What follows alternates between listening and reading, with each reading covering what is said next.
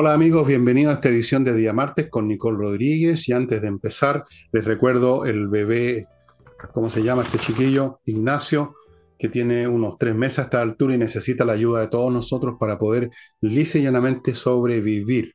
Ya les he contado cómo va eso, va bien encaminado, pero falta mucho por hacer, así que no nos olvidemos de él.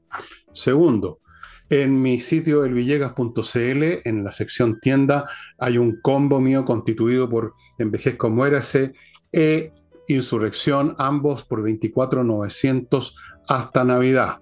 Es una oferta especial. Y otro regalo, porque el precio que le pusimos es un, es un regalo, realmente, es mi último libro, La Torre de Papel, donde trato una serie de asuntos que no los voy a resumir hoy día porque estamos con poco tiempo debido a que la Internet una vez más está dando muestras de desfallecer en cualquier instante. La torre de papel, estimados amigos. Punto. Y vamos a entrar en materia con Nicole. ¿Qué tenemos en perspectiva? Bueno, primero te felicito por tu libro, Fernando. Gracias. Sacas muchos libros, está muy bien.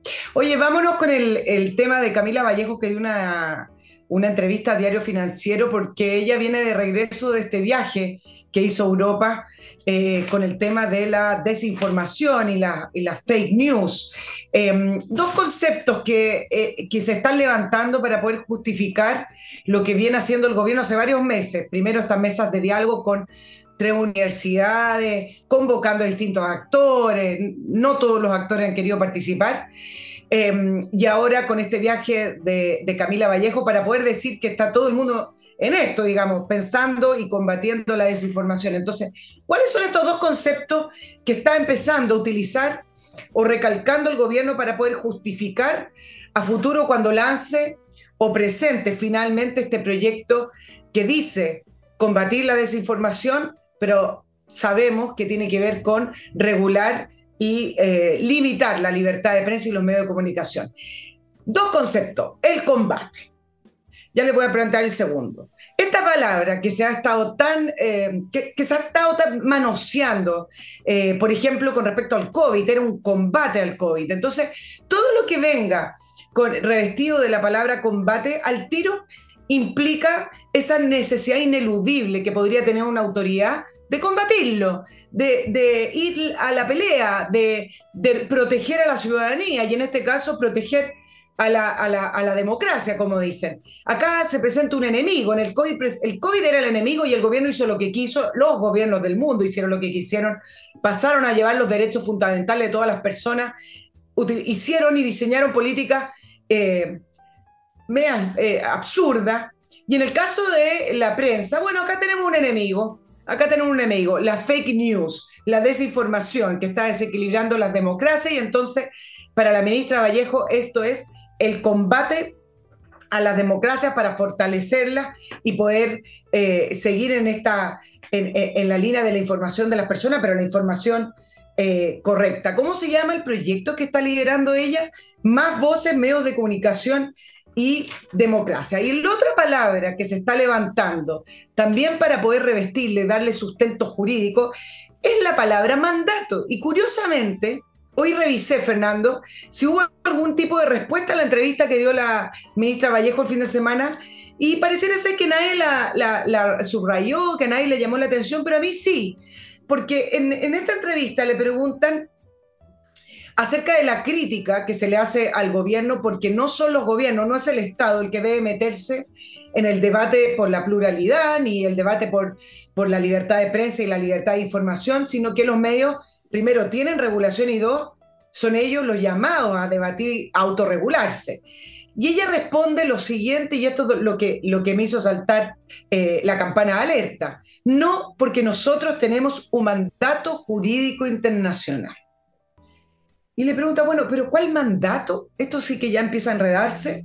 Bueno, dice el Sistema Interamericano de Derechos Humanos, las relatorías de libertad de expresión, derecho a la información, libertad de prensa, todas ellas están consideradas en al menos ocho tratados suscritos por Chile y nosotros tenemos ese mandato y obligación de resguardar eh, la libertad de información y de, de expresión de las democracias. Así que ya saben, combate y mandato para poder justificar un, proyecto que todavía no, no, está en los tiempos. Va a esperar, me imagino, el gobierno más mayor aprobación, no el 65% de desaprobación que tiene el presidente Boric, pero en algún minuto, cuando sea el momento, lo van a presentar.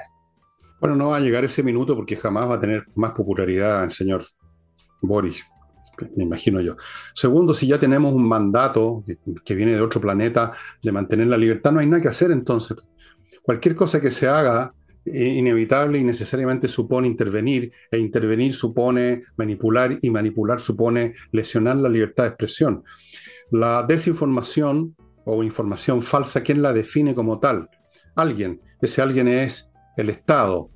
Y en algunos casos puede ser evidente que una desinformación es una desinformación, pero una vez que uno acepta que se intervenga en lo que es evidente, se abre la puerta para que intervengan otras cosas que no son tan evidentes, que entran en una zona en penumbra, y ahí el Estado empieza, o sea, los que gobiernan, no el Estado no existe, existen los que gobiernan en un determinado momento, empiezan ellos a imponer sus criterios y se acaba la libertad. La libertad supone peligros, como en todas las cosas humanas, todas las relaciones humanas eh, suponen peligro. Salimos a la calle y alguien nos puede tirar el auto encima. No por eso vamos a entrar a hacer una política de fake news con los automóviles, y que nadie salga en auto entonces, porque podría ser que alguien te tire el auto encima. Por supuesto que nos pueden mentir, engañar y hay gente interesada en manipular, pero ahí está la, libertad, la autonomía y supongo yo la inteligencia, aunque sea normal, del ser humano normal, para discriminar lo que es correcto, incorrecto, lo que no puede ser, lo que es sospechoso, lo que es verdad, lo que es plausible, lo que es implausible si empezamos a dejarle esa tarea no a nuestro cerebro, sino que al pésimo cerebro en general de las autoridades y sus intereses políticos, estamos sonados. Se acaba la libertad. Eso se ha visto en toda en todas las eh. oportunidades en que un Estado se ha tomado el derecho de, defendernos, entre comillas, de las mentiras, de lo, que llaman ahora las fake news. Cuando el principal fabricante de fake news, en todo caso, son los Estados. Mira la historia. Mira la historia de las mentiras producidas en masa por los regímenes comunistas, las que creaba la Alemania nazi, las que se crean todos los días en todas partes, que, o sea, el Estado, el principal fabricante, el principal exportador de fake news es el Estado. Entonces que vengan ahora a poner los ojos en blanco y a decir que nos van a defender con esta palabrita que les gusta tanto, el debate, el debate. ¿Cuál debate? Juntan a media docena de picante en una mesa y ya creen que es un debate. O sea, ellos están produciendo un debate, están artificialmente porque nadie está debatiendo sobre eso. No, es una, no, es una, emergencia, no es una necesidad, lo están, lo están debatiendo porque finalmente quieren levantar un relato en torno a la necesidad que tendría Chile de combatir, eh, no, de combatir a fake news, porque efectivamente eh, las fake news existen, la desinformación existe, pero no como lo está abordando el gobierno. La desinformación existe principalmente desde las redes sociales. Y las redes sociales es el debate en Europa, no los medios tradicionales.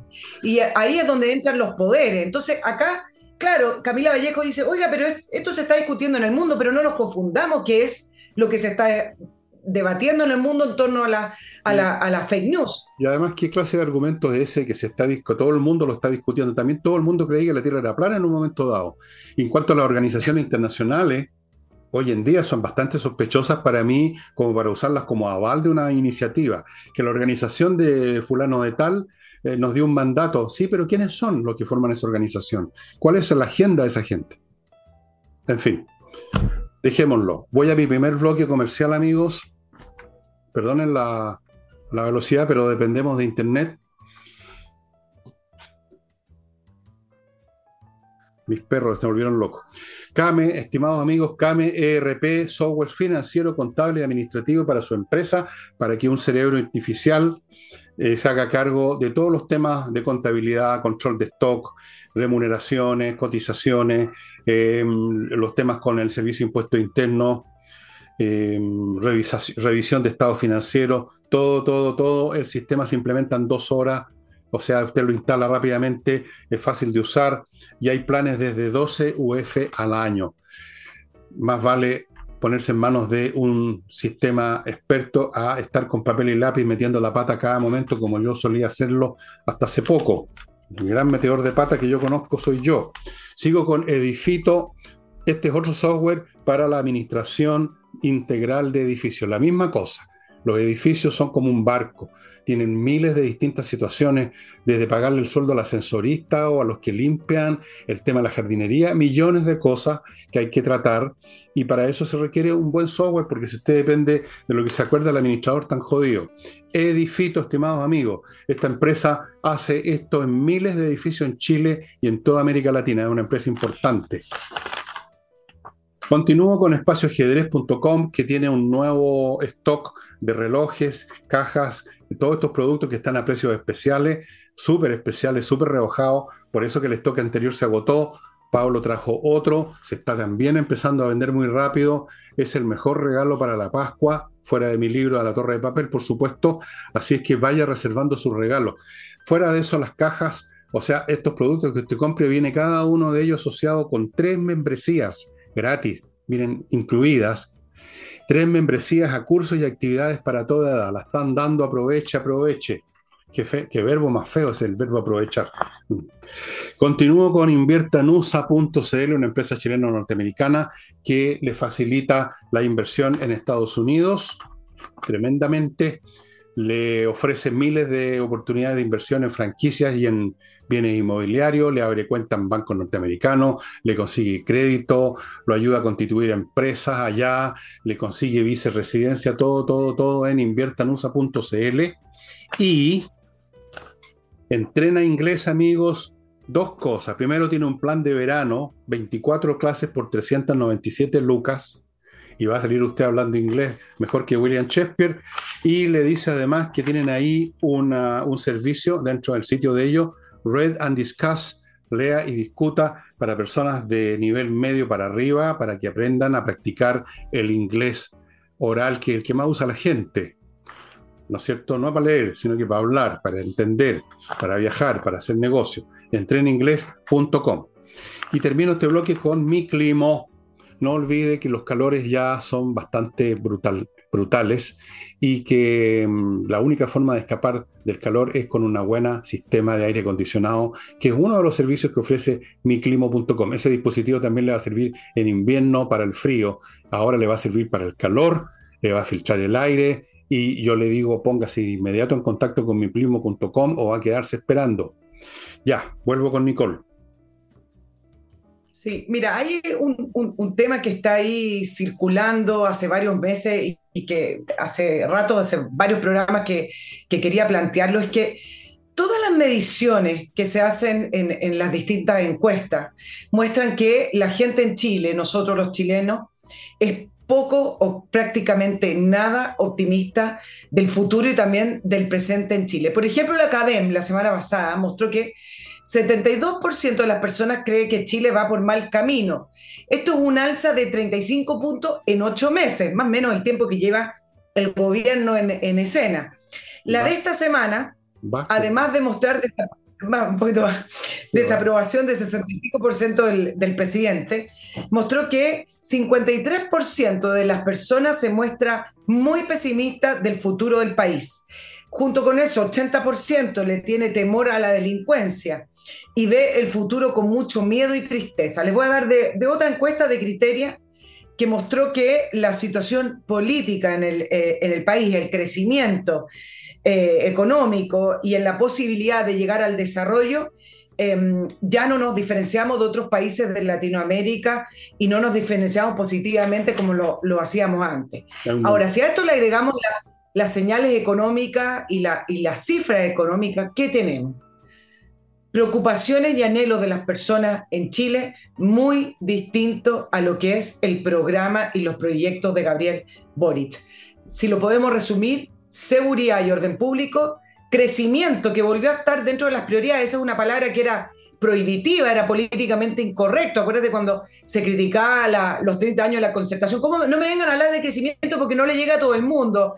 Cuando empezaban a decir, las estadísticas no muestran realmente la, realidad, porque alguien se queda sin. Bueno, crecimiento volvió a figurar en las encuestas. Entonces, tenemos un cóctel que no conversa con lo que piensa, con lo que cree y con lo que pretende hacer este gobierno. Ahora, ¿es culpa del el actual gobierno esta cifra? No, porque esto viene hace varios años. Ahora, ¿es su responsabilidad? Sí. ah, es responsabilidad de ellos tener política y tener un gobierno que lidere y que cambie la perspectiva y que cambie la mirada que tenemos los chilenos de nuestro propio país. Para eso están los gobernantes, sino para qué están. Para eso están los gobernantes y otras personas en segunda línea. Yo me refiero al gobierno, pero también para eso están los, políticos, para eso están los liderazgos en el Congreso. Yo creo que nadie e, se está haciendo cargo de esto y siguen dando vueltas, ya lo vamos a hablar, en el nuevo proceso constituyente. Bueno, yo, creo que se ha dicho ya bastantes veces, no lo he dicho yo solo yo, sino que mucha gente, creo que tú también, que este es el peor la peor clase política que hemos tenido en toda la historia del país, desde Marcó del Ponte en adelante, yo me imagino. gente muy mediocre, muy penca, em, totalmente hipnotizados con ideas anacrónicas, obsoletas, que nunca han funcionado además, pero no se dan cuenta, están ciegos. Y por supuesto tienen una agenda que no tiene nada que ver con lo que el país quiere. Y ni siquiera escuchan cuando el país les dice no queremos eso, como pasó el 4 de septiembre, y siguen adelante. Así que sí son culpables. No, no es que hayan empezado todo, pero tampoco están tratando de detenerlo. Cuando uno no comete un crimen, pero no lo evita pudiendo hacerlo, se llama que uno es eh, culpable por omisión, ¿no? Hay una figura legal sobre eso. Entonces este gobierno es culpable por omisión como mínimo. Como mínimo, siendo generoso con ellos y va a seguir siéndolo porque no, hay manera de cambiarlos. La gente no cambia. Esta gente no va a cambiar, no se van a poner inteligentes de la noche a la, mañana. A lo más, algunas cosas las van a, quizás las van a la fuerza a modificar un poco por, empujados por las circunstancias, no porque se den cuenta, porque no se dan cuenta de nada. Viven inmersos en su mundillo de fake news, de mesas de diálogo y la cacha la espada y no ven nada. Así es que la gente tiene toda la razón en ver la cosa tan negativa, por supuesto, no sería muy raro eh, que fuera de otra manera. Preguntemos lo distinto. ¿Qué señales podríamos recoger para decir, bueno, esto es positivo para el país? ¿Qué señales tenemos para poder decir, las encuestas no están, están un poco eh, distorsionadas, las encuestas no están reflejando lo que de verdad piensan las personas? Yo creo que en esta oportunidad las encuestas sí reflejan exactamente lo que piensan las personas. Eh, y uno lo vea finalmente también en la matemática, cómo han salido los capitales financieros de este país, cómo hay una baja inversión. La economía también eh, simboliza, refleja, te dice un poco la salud del país, ¿no es cierto? Y entonces, efectivamente, no es solamente un tema de percepción, es un tema de realidad. Tal cual. Bueno, eh, lo peor es que el país está incluso desangrando, no solo en plata, sino que humanamente. Yo ayer mencioné la, cantidad de gente que se está yendo y eh, a propósito de eso me llegó un comentario que me decía, tienes toda la razón, es una persona que yo conozco, y me ah. dijo, a propósito, nos cambiamos de país, nos fuimos, estamos en otra parte, te estoy mandando esto de otro país. La gente se está yendo, van a dejarle el país a Boris y a su, y a su gran elenco, supongo, finalmente, y a los que no nos vamos a mover porque ya estamos muy viejos y no tenemos ganas ya de mover, ni por último nos vamos a mover al cementerio nomás. Pero de este gobierno no se puede esperar nada, nada absolutamente, solo palabrería y errores y, metidas de pata. Y en, en, lo económico, bueno, no sé, no sé, no sé qué decir siquiera ya a esta altura. No hay mucho que decir, pero es interesante ver lo que está pasando muy cercano a nuestro país. Interesante hacer el paralelo con Uruguay. Eh, mira lo que está haciendo el presidente de la calle Pú. Hace dos días eh, desafió al Mercosur, el mismo presidente que también desafió al resto de los presidentes de Latinoamérica haciendo políticas COVID completamente distintas, sin hacer cuarentena ni cerrando el país. Pero bueno, contrario a las normas del, bloque del Mercosur, em, que, en estos tiempos al final solo se ha convertido en una especie de lastre para los países, el presidente de Uruguay dijo que presentaron ya formalmente a Nueva Zelanda la solicitud de ingreso al TPP-11, que también la sigla es. ¿Qué es lo que dijo el presidente La Calle Pou? Más oportunidades para nuestro país y nuestra gente. Un Uruguay abierto al mundo, confiamos en el, en el potencial de los uruguayos. Y muy curioso, mira la cifra que dice, son 30 años de espera eh, en Uruguay. No vamos a esperar más porque nosotros tenemos ahora otro modelo de desarrollo. A propósito de los 30 años y desafiando las normas del, del Mercosur, presentó finalmente esa solicitud de ingreso, lo que hizo saltar al bloque. El bloque está compuesto por Uruguay, Argentina, Paraguay y Brasil. Le van a presentar una carta amonestación. Y lo que es interesante que el martes 6, Fernando, se, tienen que reunir en el Mercosur porque tienen que pasarle la presidencia extempore al presidente de la calle Pú. Pero el resto de los países, Argentina, Paraguay y Brasil, ya presentaron una carta de amonestación diciéndole que no puede hacer eso. Bueno, la calle Pú dijo, lo voy a hacer. Y no solamente está haciendo eso, sino que están negociando un tratado de libre comercio con China algo que tampoco permite el bloque, porque el bloque en Mercosur dice tenemos que negociar en bloque. Y él dice, yo no lo dijo lo mismo, yo no lo espero más, porque esto es un bloque que se cierra y nosotros necesitamos abrirnos.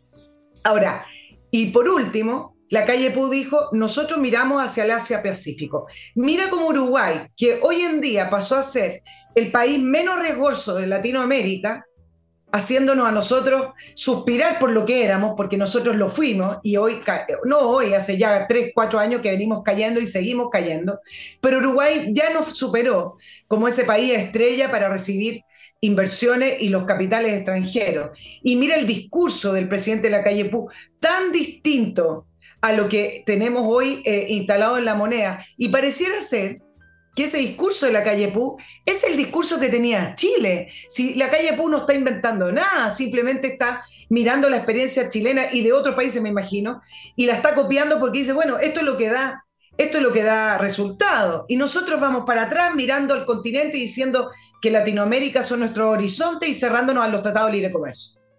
Lo que pasa es que la calle es un fascista, está claro.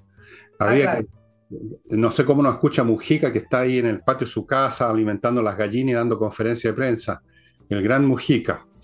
Eh, bueno, el discurso de los Mujica, de los Tellier, de los Boric, el, el, viejo discurso que yo escuchaba ya de niño, el americanismo, el indigenismo, Latinoamérica, somos hermanos, somos todos hermanos, un discurso de, de países chantas, países atrasados, países, países incapaces de crecer, países llenos de resentimientos, países siempre contra el imperialismo, y siguen en el mismo discurso.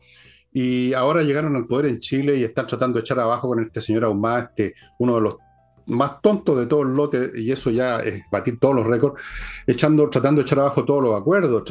Lo que ha hecho para joder al TPP-11 el señor Ahumada es impresionante. O sea, ha cometido literalmente delito, borrando información. Creo que lo van a llamar a dar explicaciones al Congreso. Bueno, esta gente no tiene remedio. Así es que ya saben, yo ahora, como no tienen remedio, entro un bloque, amigos. Ya no hay mucho más que decir de, este gobierno. La verdad, la verdad, la verdad es que Amigos, Edisur, editorial chilena que edita puros títulos importantes, de autores importantes. Como ustedes saben, les he mostrado muchos libros. Ahora les muestro los relatos del padre Brown. Este es un, uno de los géneros que explotó, que desarrolló un gran escritor británico que se llama Chesterton. Era un hombre muy cristiano, muy católico, y por lo tanto el padre Brown es un cura católico que es eh, una especie de Sherlock Holmes, muy inteligente, descubre con puro raciocinio eh, los, los, crímenes. Los relatos del padre Brown, escribió muchas otras cosas Chesterton, pero aquí están estos, este, este, este experimento que hizo con lo policial, digamos. Muy interesante, Chesterton, Relatos del Padre Brown. Es una de las muchas cosas que hay en Edisur. Recuerden que tiene una librería en compañía 1025, aparte, por supuesto, su sitio en la red. Continúo con Auto Wolf, que va a su casa a amononar la carrocería de su auto en un día. En un día está listo. Y lo hacen, por supuesto, frente a usted está en su casa, ve lo que están haciendo, ve que es trabajo de primera calidad, lo garantizan un año y usted en un día tiene el auto listo para salir cascando en vez de perderlo por una semana o dos o tres en un garage común y corriente. Autowolf.cl. Sigo con KM Millas, el sitio donde le van a comprar las millas que usted ha acumulado en sus vuelos y que no le van a servir de nada si no las usa de inmediato, se las van a borrar en cualquier momento, ahora le van a servir. Si va a KM millas, se van a convertir en plata y buena plata. Y termino este bloque con compreoro.cl, que es el sitio compreoro.cl, el sitio donde usted puede comprar lingotes o monedas de oro o lingotes de plata o las dos cosas. Los lingotes vienen desde un tamaño muy pequeñito hasta uno un poco más grande. 99,99% pureza certificado por la Universidad Católica, un muy buen resguardo financiero, tener objetos valiosos. en la casa, fondeados por algún lado. El oro y la plata en lingote o en como sea, en su casa, amigos, usted los puede llevar a donde quiera, los vende cuando y donde quiera y todo el mundo los va a comprar encantado, porque nunca hay dudas con el valor del oro y la plata. ¿Dónde? Bueno, pues acá en Santiago, Alonso de Córdoba 5870, en Iquique, en la zona franca, tienen un local, ahí usted lo ubicará fácilmente. Madame. Sí, unos comentarios pequeños de la calle Pú con respecto a algo que siempre se comenta en decir, bueno, cuando entra un gobierno con ideas de centro derecha, ¿cómo se sacude, por ejemplo, en el caso de, Uruguay, 15 años del Frente Amplio? Ojo que el Frente Amplio de Uruguay no es no, no, tiene la mirada eh, exacta como el Frente Amplio acá. El, Frente Amplio de Uruguay siempre se le comprado mucho más a lo que fue la concertación, no tanto de izquierda radical. Pero bueno, ¿Cómo, la pregunta es, ¿cómo estos gobiernos que entran se sacuden estos 15 años del Frente Amplio y con un, un, presidente como Pepe Mujica, progresista, con todo ese discurso y ese, ese gasto público? Bueno, con convicción. Y eso es lo que ha hecho la calle PU. ¿Qué es lo que hicieron estos gobiernos del, del Frente Amplio que en un minuto al principio, igual que los gobiernos de la izquierda latinoamericana, contaban con recursos, contaban con más recursos de los que le dejaron al país cuando terminaron. Bueno, malgastaron eso. En el caso de Mujica fue un muy mal gestor. Se, se, se, malgastaron recursos públicos que hasta el día de hoy, dicen algunos, todavía no podemos sacar las cuentas, y se gastó muchísimo. Eh, Tabaré Vázquez subió los impuestos, por ejemplo. Entonces, otro de los, perdón, otro de, los, de los grandes proyectos, la legalización de la marihuana, la legalización del aborto y la legalización del matrimonio igualitario. Esos fueron los legados de Mujica. Parece el guion clásico del mundo progresista. Pero entonces, ¿qué es lo que hizo la calle Pú? La calle Pú, considerando situaciones y por supuesto factores internos de la política uruguaya, si tuviéramos que resumirlo, tiene que ver con la convicción de seguir adelante con esa agenda económica de apertura y de hacer de Uruguay un país con credibilidad para recibir inversiones públicas, inversiones extranjeras, perdón. Me parece que así más o menos se resume el, legado de lo que dejó el Frente Amplio y Pepe Mujica y la llegada de la calle Pú a Uruguay. Bueno, es una convicción nacida del fracaso. Sí, eso es lo que enseñó a los uruguayos a votar esta vez por un lacalle y no por un, pelotudo como Mujica, perdónenme, pero un viejo pelotudo. Siempre lo fue, lo convirtieron acá en una figura gloriosa, como corresponde. los dioses y, los héroes son el equivalente a quienes los ponen en el pedestal. ¿No es cierto? Una persona inteligente no va a poner a Einstein en un pedestal, pone un huevón. Es, es tan simple como eso. Fue el fracaso justamente de Mujica y su gobierno despilfarrador, gastador, hinchador, y, bueno, para la, predicar de esto, ¿te acuerdas tú? Se, andaba deambulando por toda América Latina haciendo discursos el señor Mujica con ese aire de viejo.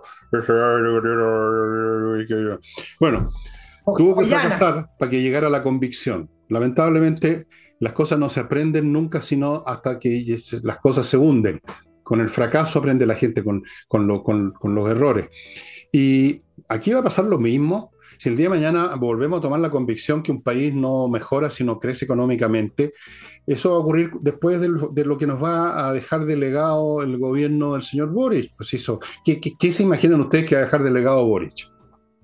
Lo mismo otra vez el matrimonio igualitario, el, aborto y gasto y desastre económico y más impuestos. Lo mismo es como tú dices el guion, es el libreto clásico de esta gente, no salen de él.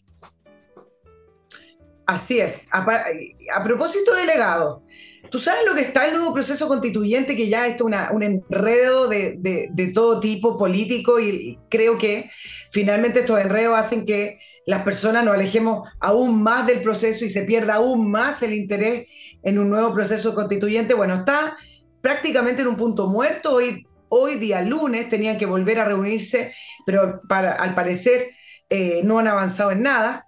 Eh, y como no han llegado a acuerdo, proponen fórmulas que terminan siendo un pegoteo de todo un poco para dejar a todos un poco contentos y poder decir, ok, el mundo político nuevamente fue capaz de ponerse de acuerdo y acá está. Em, antes había empezado a ganar espacio esto de la comisión mixta, donde el socialismo democrático había dicho, sí, puede ser, suena bien, que era una propuesta de eh, Chile Vamos. Incluso lo apoyaron senadores como Insulza, Lago Weber y otros. A prueba de dignidad dijo no, y ha dicho siempre, tiene que ser un órgano 100% electo. Y llegaron a este punto muerto, y en el cual el, presidente de Macaya, se juntó el viernes o jueves por ahí con el presidente Boric en una reunión muy cortita, y miran lo que llegaron. Yo, yo lo tengo que leer porque porque realmente me parece que yo no puedo creer que esto haya salido una propuesta que al final no tuvo piso, no tuvo asidero, quedó también en letra muerta, pero yo, yo les quiero leer cómo era la propuesta. Un grupo de expertos redactaba una como anteproyecto, una propuesta constitucional, pero no era un mandato, no era obligatorio, era simplemente un insumo. Luego, un grupo electo 100% por la ciudadanía redactaba la nueva constitución. Luego, el Congreso lo tenía que aprobar esa nueva constitución por cuatro séptimos. Y luego se iba un plebiscito de salida. ¿Qué es esto? Rápido. Está bien, ¿ah? ¿Qué es esto? esto es, pongámosle un poquito de las propuestas para, para por fin tener algo y decirle a la gente que llegamos a un acuerdo. Bueno, el punto central es que no hay acuerdo, eh, siguen en letra muerta y el presidente Boric se involucró directamente y a prueba de dignidad sigue diciendo, y el presidente también, tiene que ser un órgano 100% electo para tener legitimidad, algo que también me parece cuestionable porque el Congreso fue legítimamente electo, el gobierno también fue legítimamente electo, entonces, ¿de qué estamos hablando? ¿Solamente un órgano nuevo elegido por la ciudadanía tiene legitimidad? También hay, hay, una distorsión, ¿no? Tiene legitimidad si participa Rojas Vade, la señora Loncón, el señor eh, Fernando Atria, ahí, ahí adquiere plena, plena legitimidad y producen otro engendro más o menos parecido, ahí sería muy legítimo. Esto no va a llegar a ninguna parte, tal como están las cosas, no va a llegar a ninguna parte, y si llega a alguna parte, va a ser un paquete caca nomás, como fue la primera, la anterior constitución. Mientras tanto nos seguimos hundiendo en la ruina económica y en el delito, y la, gente se está yendo al país. Y mientras esto es como un barco que se hunde y la gente discutiendo qué es lo que se va a servir el desayuno la próxima, la mañana siguiente, una cosa absolutamente surrealista, una, locura completa y total. Y puesto que es así, yo me... Ah, faltaba un paso en, ese, en esa proposición, que nos mostraran a nosotros, a ti y a mí, a ver qué nos parecía. Después de eso yo se, lo mostraba a mi tía Eulalia, a ver qué le parecía a mi tía Eulalia, que es una persona que vive en el campo y que es muy sabia.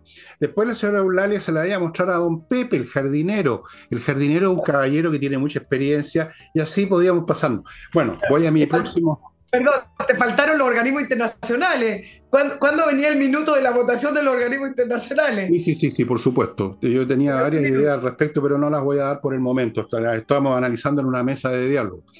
Vamos a patriciastocker.com, amigos, que es un, un grupo de profesionales que se encargan de registrar su marca y si usted inventó algo, también su invención, registrarla, protegerla, renovarla, eh, es todo lo que se necesita para que su marca no le pase nada y usted pueda estar tranquilo trabajando con lo que salió de su cabeza, amigo. Es importante hacer esto. Ninguna autoridad pública lo va a obligar a registrar su marca, pero si no lo hace puede tener problemas como le ha pasado a mucha gente. Sigo con tepille.cl, una empresa de seguridad básicamente dedicada a las empresas que tiene un equipamiento a todo dar, estimados amigos que significa que no solo le ponen el, aparatito y la, y la camarita, sino que un montón de cosas más para poder decirle a los delincuentes que se están acercando, te pillé, córrete. Tepille.cl, amigos, les sugiero que entren al sitio para que vean todo lo que tienen para proteger su empresa. Continúo con una plataforma que transformó los procesos de cobranza se llama duemint.com, transformó en la gestión de los procesos de cobranza. Es una plataforma en línea para que su empresa tenga herramientas que le permitan optimizar el flujo de dinero, o sea, hacer que los clientes paguen de una vez por todas. Por ejemplo, hay algunos muy buenos para demorarse y brotan chorros de lágrimas dando explicaciones, no lo sabré yo. En fin, montones de herramientas para acelerar los pagos, estimados amigos en Duemin. SMF Soluciones Masterfloor, una empresa chilena que desde hace 20 años está entregando a sus clientes los productos especiales para cada tipo de piso. Cada tipo de piso necesita un producto distinto. Se parece algo, el, piso flotante, pero en realidad no mucho, al parqué, pero son muy distintos, requieren productos distintos.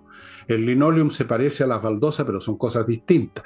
Y así sucesivamente. Cada tipo de piso requiere un producto distinto para cuidarlo, preservarlo y amononarlo también. SMF. Y termino con Ángel Hey, el corredor de propiedades que usted necesita en estos tiempos para poder vender, porque está muy duro el mercado, está difícil, pero por lo mismo usted necesita al mejor. Y Ángel Hey ha sido siempre el más rápido corredor inmobiliario del país. Vuelvo con Nicole. Dígame. Oye, hay una, hay una polémica menor, pero, pero me parece que sigue siendo interesante poder eh, discutirla acá, que protagonizó y protagoniza Elisa Loncón, nuestra ex presidenta de la Convención Constitucional. Hace tiempo que no sabíamos de ella. ¿Y sabe por qué no sabíamos de ella? Porque lleva meses viajando por Europa y realizando charlas em, por el mundo, por la era global y, por, y por los países. Bueno, ¿cuál es la polémica? Que ella se fue un año sabático, pero con goce de sueldo. Ella es académica de la Universidad de Santiago, de USACH. Entonces, la polémica es que dijeron ¿De qué hace clase de ah. matemáticas? ¿Física nuclear? No, no. no, no, no, Ella es, eh, no, ella es académica humanística, de lingüística. Eh, ah, sabe varios, también. sabe varios idiomas. ¿No? ¿Tampoco? Así es. Inglés, mapudún. Ah, estamos al otro lado. Así es. De acuerdo, ya perfecto. El, punto es que salió el tema, ¿por qué? Porque la USACH es una universidad estatal tiene estatutos que son bastante claros y que además eh, la Contraloría puede revisarla. Entonces, unos parlamentarios de eh, Renovación Nacional oficiaron a Contraloría para revisar la naturaleza jurídica del permiso, porque decir, ok, si se quiere ir, que se vaya, pero un año con, con goce de sueldo sin estar en la USAT.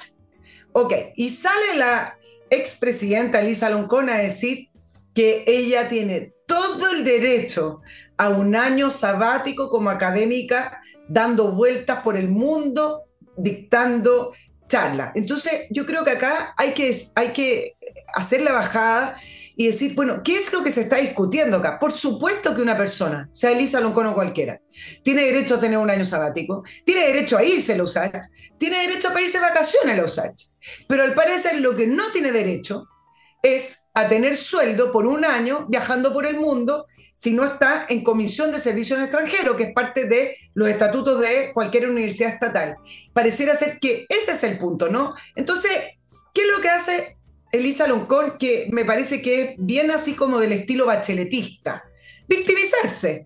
Entonces dijo que, claro, acá lo único que hay es racismo por ser parte del pueblo mapuche y mujer dos conceptos que tú sabes que siempre vienen muy bien para poder defender lo indefendible. Entonces ahí cuando tú entras en esa área, ah, bueno, no, es mujeres del pueblo mapuche, no digamos nada porque ella ha sido víctima de la sociedad. No, ese no es el punto. El punto que, que, es importante que la USACH aclare es si corresponde o no, y al parecer no corresponde, que una académica de la USACH se vaya un año viajando por el mundo gozando del sueldo como si estuviera impartiendo clases en la USACH. Bueno, pero hay que comprender que es importante que doña la señora Loncón le muestre a los europeos las obras completas del cacique Michimalonco, toda la literatura mapuche, que es muy importante. Creo que hay que dejarla. Bueno, eh, no es primera vez que vamos a ver a esta gente apitutándose a todo pasto. Eh, me recuerda un personaje que contaba Joaquín Eduardo Bello, pero lo contaré otro día, que era un tipo muy de izquierda, muy progresista en los años 30, en un momento dado, y creo que en el gobierno de Arturo Alessandri lo nombraron agregado en Europa, algo así, y volvió y le preguntaron, bueno, ¿y usted qué sigue pensando políticamente? ¿Cuál es su agenda política? Y respondió, nunca ser pobre.